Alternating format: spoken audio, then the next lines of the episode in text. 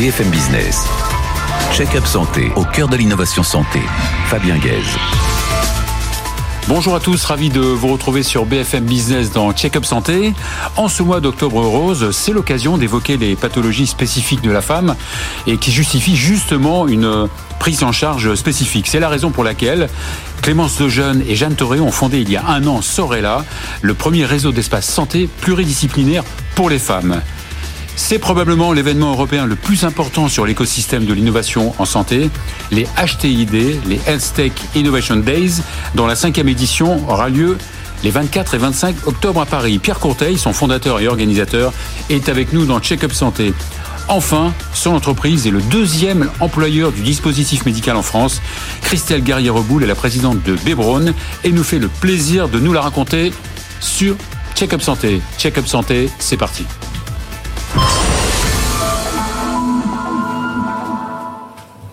Clémence Lejeune, bonjour. Bonjour Fabien. Alors vous êtes la cofondatrice et la présidente de Sorella, vous avez fait HEC, euh, vous avez longtemps travaillé en Asie euh, du Sud, euh, dont vous êtes d'ailleurs un peu inspiré hein, pour votre, la réalisation de votre entreprise.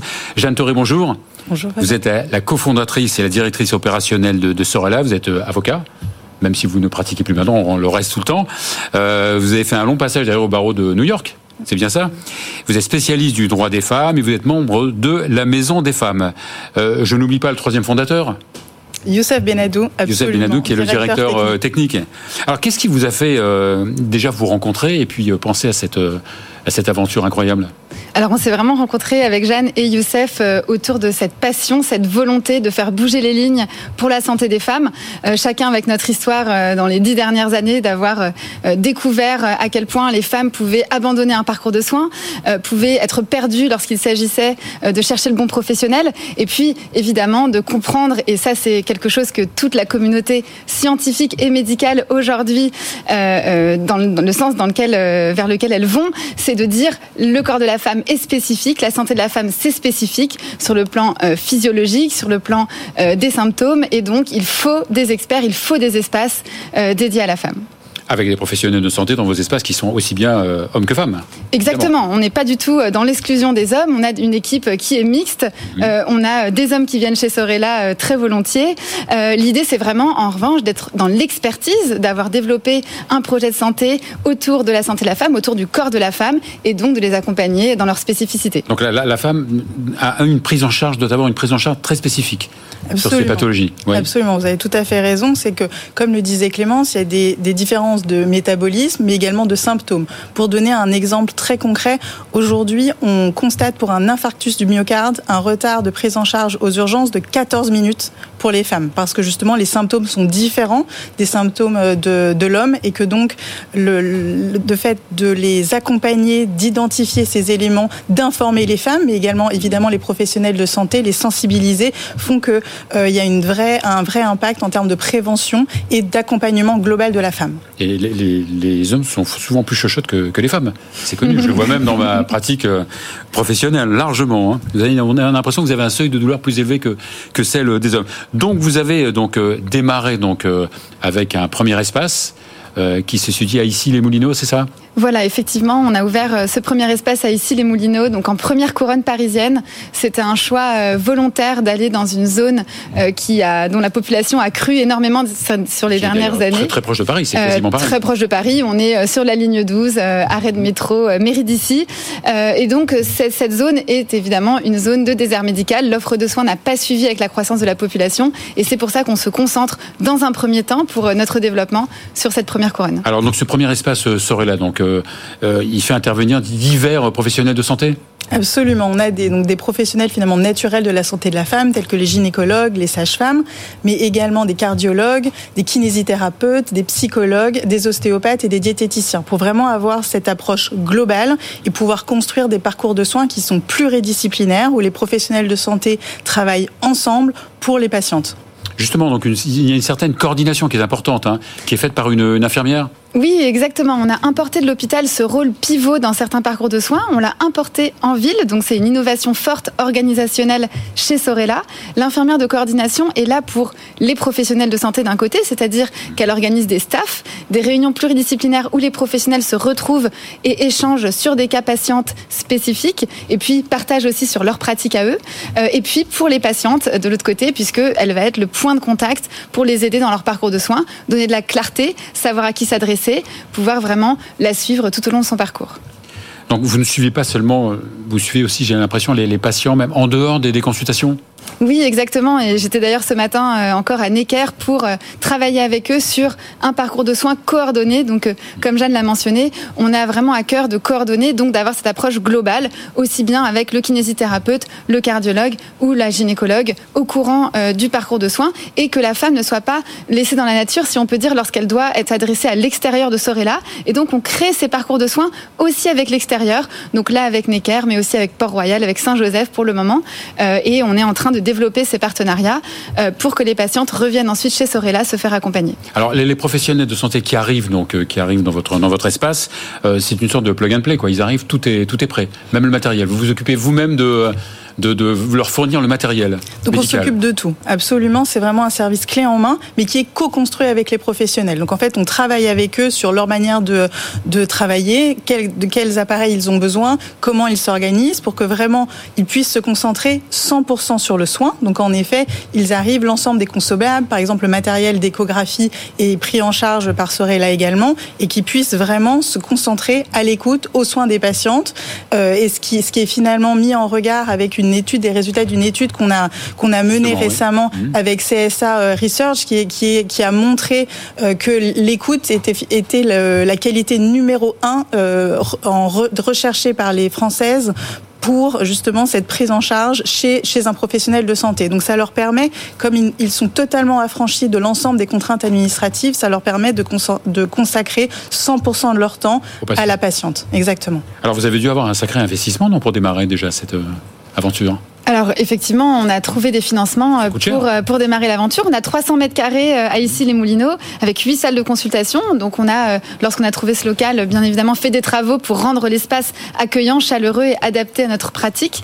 on a aussi des investissements dans la technologie puisque avec Youssef, donc qui est directeur technique de Sorella, on développe des outils en particulier pour ce dont a parlé Jeanne, c'est-à-dire automatiser toute la partie administrative et accompagner les infirmières de coordination et toutes les personnes de l'accueil pour automatiser leur travail. Alors oui, on a, on a euh, des financements, on a à nos côtés des entrepreneurs, des médecins aussi qui croient au modèle innovant euh, et à toute cette, euh, cette nouvelle façon d'exercer en ville qui est Sorella.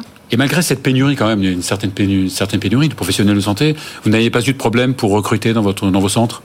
En fait, pour nous, on est vraiment à l'écoute des besoins des praticiens. En fait, on co-construit, comme je l'indiquais, cette offre avec les praticiens et donc d'être à l'écoute de, leurs besoins, de leurs appréhensions, de leurs contraintes pour pouvoir vraiment leur offrir le meilleur service possible à une écoute finalement chez eux très forte. Et en effet, tels les éléments tels que les partenariats avec euh, enfin, ville, hôpital est également une source de richesse pour eux en termes de relais. Ils ne sont pas tout seuls en ville, mais ils sont vraiment, ils s'inscrivent dans un écosystème qu'on construit ensemble. Et vous avez eu de nombreux candidats pour euh, intégrer votre euh, nombreux candidats euh, et c'est pour ça qu'on continue à ouvrir et à développer le réseau Sorella. Et donc vous prévoyez donc de décliner votre offre dans plusieurs endroits? Exactement. On travaille à l'ouverture d'un deuxième espace en début d'année et puis un, troisième dans le, la suite de l'année. On a déjà des médecins qui nous disent quand est-ce que vous ouvrez J'espère que ce sera pas trop loin de chez moi. J'ai envie de venir travailler justement avec cette offre clé en main et avec cette équipe. Donc on a une liste d'attente pour venir travailler chez Sorella et aussi on peut dire que les professionnels aiment travailler chez Sorella. On mesure cette satisfaction euh, et ils sont euh, très contents et font venir tout leur, tout leur réseau également. Bien, bravo, bravo pour euh, ce que vous faites. Merci beaucoup Clémence Jeune et Jeanne, Jeanne Toré. On va à présent accueillir Pierre Courteil pour la cinquième édition des Health Tech Innovation Days. BFM Business, check-up santé, au cœur de l'innovation santé. Pierre Courteil, bonjour. Bonjour Fabien. Merci de revenir un an après euh, la quatrième euh, édition. Merci pour l'invitation. Alors vous avez été euh, vice-président d'ailleurs de, de, France Biotech, vous êtes le Chief Business Officer de la biotech à Bivax et vous êtes un des fondateurs des HTID, les euh, Health Tech Innovation Days, qui auront lieu le 24 et 25 octobre, 25 octobre à Paris. c'est un événement européen, c'est ça? Oui, c'est un événement européen. Donc ce qu'on souhaite, c'est que Paris soit la place européenne de la health tech. Donc, euh, lors de cet événement, ce qu'on souhaite aussi, c'est rassembler tout l'écosystème de la santé. Donc, mhm. c'est-à-dire euh, de la molécule, donc de la recherche, jusqu'au patient et jusqu'au From bench to bed. Exactement, mhm. exactement. Et on veut rassembler toutes ces personnes dans un seul événement et au niveau européen, ce qui n'existe pas aujourd'hui. On est les seuls à le faire. Ouais. Et donc ça a été initié, cet événement a été initié par euh, France Biotech, organisé par euh, Health for Care, dont vous êtes euh, un des administrateurs. Oui, tout à fait. Vous êtes aussi président des anciens élèves de l'université de Chicago. Tout à fait. Très fort quand même. Tout à fait. J'ai fait mon MBA à l'université de Chicago Booth et donc. Euh, oui, on fera la sixième édition en, direct à Chicago. Exactement. Alors combien combien de, de personnes sont, sont attendues donc euh, c'est euh, c'est un grand succès parce que cette année encore, on attend malgré euh, la conjoncture qui n'est pas forcément idéale, on, attend 800 personnes lors de ces deux jours. Et on a le profil de ces de ces invités? Donc on a à peu près 190 euh, investisseurs, donc des gens qui vont venir pour discuter avec des, des biotech, health tech, des, des health tech, donc biotech, medtech, e-santé, qui ont été préalablement sélectionnés. Nous en avons à peu près 180, et donc ils vont pouvoir se parler. Mhm. Et on va pouvoir avoir vraiment ce, ce contact entre entrepreneurs, investisseurs. Il y a aussi des pharma, une dizaine de pharma, et, on a aussi des mécènes, parce qu'on ne pourrait pas exister sans ces mécènes, et ces mécènes ont la même vision que nous. On a à peu près 15 aujourd'hui. C'est cette vision que le patient ait accès aux, médicaments innovants le plus rapidement possible et de façon équitable sur toute mhm. l'Europe. Justement, des associations de patients sont aussi euh, Exactement, donc ce qui veut dire que des associations de patients sont, sont présents. Et d'ailleurs, on a un autre, euh, euh, autre chose au sein de, un autre événement au sein de HTFC, qui est Healthcare for Patients et qui est dédié justement vraiment aux patients.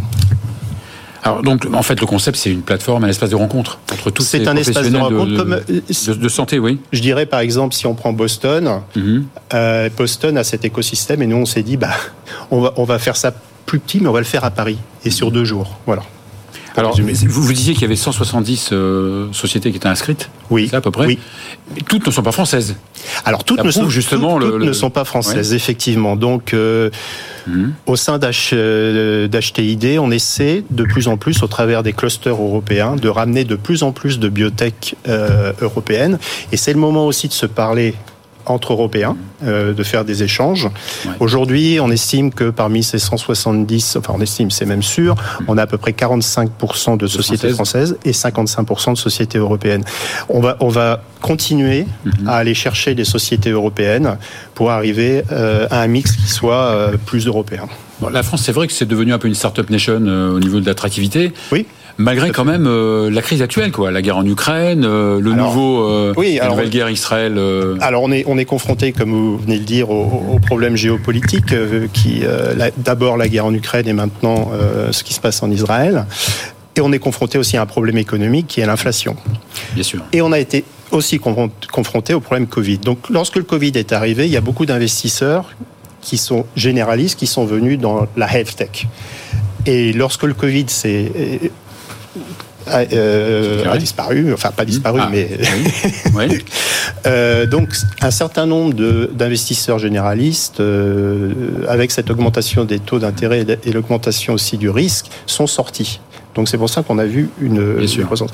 Et les investisseurs spécialistes, aujourd'hui, regardent beaucoup plus euh, leurs investissements et, et, focus vraiment sur des sociétés euh, qui, sont très, euh, porteuses. Donc, il y a beaucoup de sélection aujourd'hui. Mais celui qui finance le plus l'innovation, donc en France, c'est pas aussi le public, non? Alors oui, le public finance e-, effectivement l'innovation, en particulier euh, le CNRS, hein. mhm. euh, tous les instituts, euh, le CEA, l'INSERM, donc beaucoup de molécules sortent de ces, mhm. et de produits sortent de ces institutions publiques. Et puis il faut pas oublier, faut pas oublier que le gouvernement français aide les, les startups de la FSTEC, en particulier avec la BPI, euh, avec le crédit d'impôt recherche qui est extrêmement, extrêmement important pour les biotech parce qu'il fait partie du, du business model aujourd'hui. Mhm. Sans, le, sans le crédit d'impôt recherche, on aurait beaucoup beaucoup moins euh, de biotech et puis euh, le, le statut de jeune entreprise innovante. Donc ce qu'on voit c'est qu'on a un écosystème qui fonctionne bien jusqu'à ce que la molécule arrive ou le produit mais la molécule arrive en phase 2. Voilà, et voilà. Et, pour- et pourtant, si on est, euh, on le dit souvent, si on est bon dans, dans l'amorçage, hein, euh, pour l'aide aux jeunes entreprises, c'est vrai que c'est plus compliqué euh, ensuite euh, pour pour un pour passage justement, vous le, vous le, vous le vivez dans votre entreprise, hein, le Oui. passage d'une phase 2 à une phase 3, ça coûte excessivement cher. Bah, il faut dire qu'une une phase, une phase 3, ça coûte entre, ça peut, au minimum, ça coûte euh, 150 millions d'euros, voire 200, 300, 400 millions d'euros. Donc, Donc en France, en Europe, on n'a pas cette puissance de feu? donc en France et en Europe, malheureusement, on n'a pas cette puissance de feu et beaucoup d'entreprises euh, européennes se tournent vers les États-Unis parce que seuls les États-Unis sont capables d'avoir cette puissance de feu et de prendre aussi le risque. Donc il y a- deux choses, hein, vraiment, c'est la puissance de feu et le risque. Donc en Europe, on est beaucoup plus euh, adverse au risque euh, Aux États-Unis. Ouais. Qui reste quand même la première puissance. Qui reste quand même la Effectivement. et il y a un élément important aussi, c'est que 70% du marché mondial, il se trouve aux États-Unis. Donc euh, Évidemment. Alors, pour- finir, quels, sont les, les, euh, les thèmes un peu stars en matière d'innovation cette année? L'année dernière, Donc- je sais que c'était l'ARN messager, c'était l'intelligence artificielle, on Oui, comprend. oui. Alors Cette cette, année, oui. cette- cette année, on va on va parler des, ma- des maladies métaboliques hein, avec le, le diabète et, et autres. On va parler d'immunothérapie parce que c'est euh, c'est extrêmement En important. oncologie, d'ailleurs. Et d'oncologie. Euh, on va parler de quelque chose qui est très intéressant et ça va être euh, ça va être euh, une équipe israélienne qui va l'expliquer et qui est euh, qui est à l'origine de ça, c'est l'effet topostérique. Alors pour être vraiment l'effet topostérique, en fait, c'est lorsqu'on va lorsqu'on va inhiber une, une protéine euh, qui provoque l'oncogénèse, on, on- lorsqu'on aujourd'hui on va euh, cibler beaucoup d'endroits dans le corps. Mhm. Mais ce qu'on veut avec cet effet topostérique, c'est cibler juste l'endroit où cette protéine est liée à l'oncogénèse. Donc on- c'est une cible de la cible, en quelque Mhm. chose. On va plus loin Eh dans ben, le on, fera- ciblage. on dédiera une émission à cette euh, topostérique, cet effet topostérique. Merci Pierre Courteil. Merci. Merci beaucoup. Euh, on sera présent. euh, à votre Alors vous êtes euh, bien sûr invité et avec Merci. grand plaisir. Merci euh, beaucoup. ouais. On va à présent accueillir Christelle Garrière-Boul, qui est présidente de l'entreprise Bebron. BFM Business. Check-up santé au cœur de l'innovation santé. Christelle Garnier-Reboul, bonjour. Bonjour. Alors, vous êtes juriste de formation, vous êtes passé par l'Australie, par les, par les US, où vous avez eu un exécutif euh, MBA, Oui. Master Business of Administration. C'est ça. Euh, vous êtes, et vous êtes bien sûr présidente de Bebron euh, depuis 2020, en plein Covid. Oui. Ça n'a pas été compliqué, non, de, d'entrer dans, dans, dans l'entreprise en plein Covid? J'étais déjà dans le groupe, donc ça, ça fait Ah, 10 d'accord. ans que je suis chez Bebron, mais euh, la nomination au poste de présidente en plein Covid est quelque chose d'un peu particulier, oui, comme expérience. Alors, alors Bebron, c'est un groupe euh, allemand. Oui. Un groupe allemand, donc qui est euh, très très très ancien. 184 ans. 184 ans. J'imagine que vous n'y étiez pas à sa Non. création. Et euh, donc un, un groupe allemand familial? Oui, 100% Oui. familial. Et depuis depuis le début, donc il est, qu'il est resté familial? Oui, en fait, ça, il a été créé par Julius Braun en 1839. Et euh, aujourd'hui, ma patronne, Anna-Maria Braun, est la descendante, la sixième génération de Julius Braun. Incroyable. Donc c'est un groupe allemand évidemment euh, énorme, euh, diffusé un petit peu partout. Et la, France, donc vous êtes présidente France. Mm. La France est un quand même un, gros pays. C'est un pays important pour Mhm. le groupe. Nous avons cinq usines implantées sur le territoire national Mhm. euh, qui fabriquent dans des dispositifs médicaux. Et nous avons également 17 établissements de dialyse qui traitent plus de 1200 patients tous les jours atteints d'insuffisance rénale chronique au stade terminal. Alors en France, en France, donc vous euh, euh, fabriquez donc euh, réalisez des, des dispositifs médicaux. Oui. Euh, D'ailleurs, vous êtes le deuxième employeur, c'est ça? Oui, on est dans le top de- 3, ça dépend des Ouais. années, mais euh, on Ouais. est le, en, Deuxième employeur le- du dispositif médical en France. des technologies médicales, tout Ouais. à fait. Oui. Donc et, vos produits évidemment concernent différentes spécialités. Ça va de la cardiologie jusqu'à. Oui, en fait, on, on couvre trois univers de soins Euh, les soins chroniques, donc euh, stomathérapie, urologie et dialyse. Euh, tout ce qui est au bloc opératoire, donc ça va du scalpel jusqu'au robot, hein, les, les fameux robots euh, utilisés par les chirurgiens. Et tout ce qui est perfusion et inclut également certaines molécules comme le paracétamol et le propofol. Alors donc il n'y a pas que du DM aussi, il y a aussi du un peu de médicaments. oui, un petit peu de spécialité pharma, oui. Ouais. Donc ce, contexte en ce moment, je, parlais tout à l'heure avec Pierre Courteil, donc ce contexte de crise, hein, de, mm. ce n'est pas extraordinaire pour le dispositif médical qui n'était déjà, pas très, très avantagé par... Euh, Disons que nous sommes dans une industrie qui, euh, qui euh, n'est pas forcément avantagée par les remboursements. Ça fait plusieurs années, effectivement. En France, hein, on parle de France. Le marché français est le marché le moins attractif euh, en Europe de l'Ouest pour le dispositif médical. Ça, il faut le savoir. Nous avons les prix les moins élevés euh, en moyenne sur toute l'Europe de l'Ouest. Heureusement que vous exportez euh, beaucoup. 80% de notre production. Mhm. Ça, vous, ça vous sauve un peu quand même Ça équilibre un petit peu Ça nous sauve, mais, ce qui veut dire que si on n'était que sur le marché français, on mhm. ne pourrait pas tenir la distance. Alors justement, pourquoi? Donc, il, y a, il y a dit plusieurs raisons. Alors, euh, les raisons sont euh, multiples. Euh, tout d'abord, évidemment, il y a une, une demande de qualité très forte. Donc, le groupe insiste beaucoup sur la qualité, et ça, c'est très bien. donc, on investit beaucoup, tant sur la qualité des matières premières que nous utilisons dans la fabrication que dans la qualité des machines utilisées pour la production. Nous avons également, nous devons également upgrader au niveau, le niveau de qualité avec la nouvelle réglementation européenne, hein, le MDR, le fameux MDR, Medical mmh. Device Regulation euh, pour lequel évidemment nous sommes très favorables puisque ça augmente la sécurité pour les patients, mais qui nécessite énormément d'investissement. Hein. Il faut savoir qu'une poche de stomathérapie, euh, avant le MDR, c'était un dossier de 60 pages pour les autorités. Maintenant, c'est un dossier de 6000 pages. Oui, il y a une espèce d'entonnoir en plus, hein, qui, euh, aggrave un peu les délais, qui accentue les délais. Énormément. Donc, il y a beaucoup de, beaucoup de, dossiers qui sont en cours de, dépôt et des difficultés aussi pour les organismes notifiés de tout mhm. traiter dans les temps. Et évidemment, évidemment, nous avons les réglementations environnementales. Nous n'avons pas attendu, nous n'attendons pas les réglementations environnementales mhm. pour investir sur une moindre empreinte environnementale de notre activité de production. Mais tout cela nécessite énormément d'investissement. Et évidemment, euh, les innovations, puisque qui dit santé dit produit innovant. Donc, euh, il n'y a pas que les start-up qui investissent dans l'innovation, il y a aussi beaucoup les sociétés industrielles. Et cela nécessite de générer beaucoup de revenus. Donc, ce qui veut dire que donc les coûts, euh, les coûts augmentent. Oui, de 15% en moyenne de production. Euh, mm. L'inflation, etc. Et donc, mm. le, et, les prix sont, euh, sont très réguliers en France. On dit que je ne sais pas si c'est pareil que, que, pour le médicament. On dit que le, les, les, médicaments sont les moins chers d'Europe en France. Et c'est pareil les prix pour sont très très bas. Mm. C'est pareil pour les DM. En moyenne, évidemment, il y a toujours un ou deux produits qui font l'exception, mais globalement, nous avons les prix les moins élevés d'Europe. Ah oui, c'est pour ça que parfois des entreprises préfèrent vendre ailleurs où c'est plus cher que vendre en France, choix. qui euh, aggrave la pénurie. C'est que nous n'avons pas le choix. Il faut bien que nous payions nos salariés, il faut bien que nous payions nos investissements, il faut bien que nous investissions sur les innovations. Euh, donc euh, oui, de temps en temps, on, ne peut, et même légalement, on ne peut pas revendre à perte. Hein. Ça, je le rappelle, selon le Code de commerce, nous interdit de revendre à perte, et les autorités de santé nous demandent de revendre à perte. Alors comment faire alors?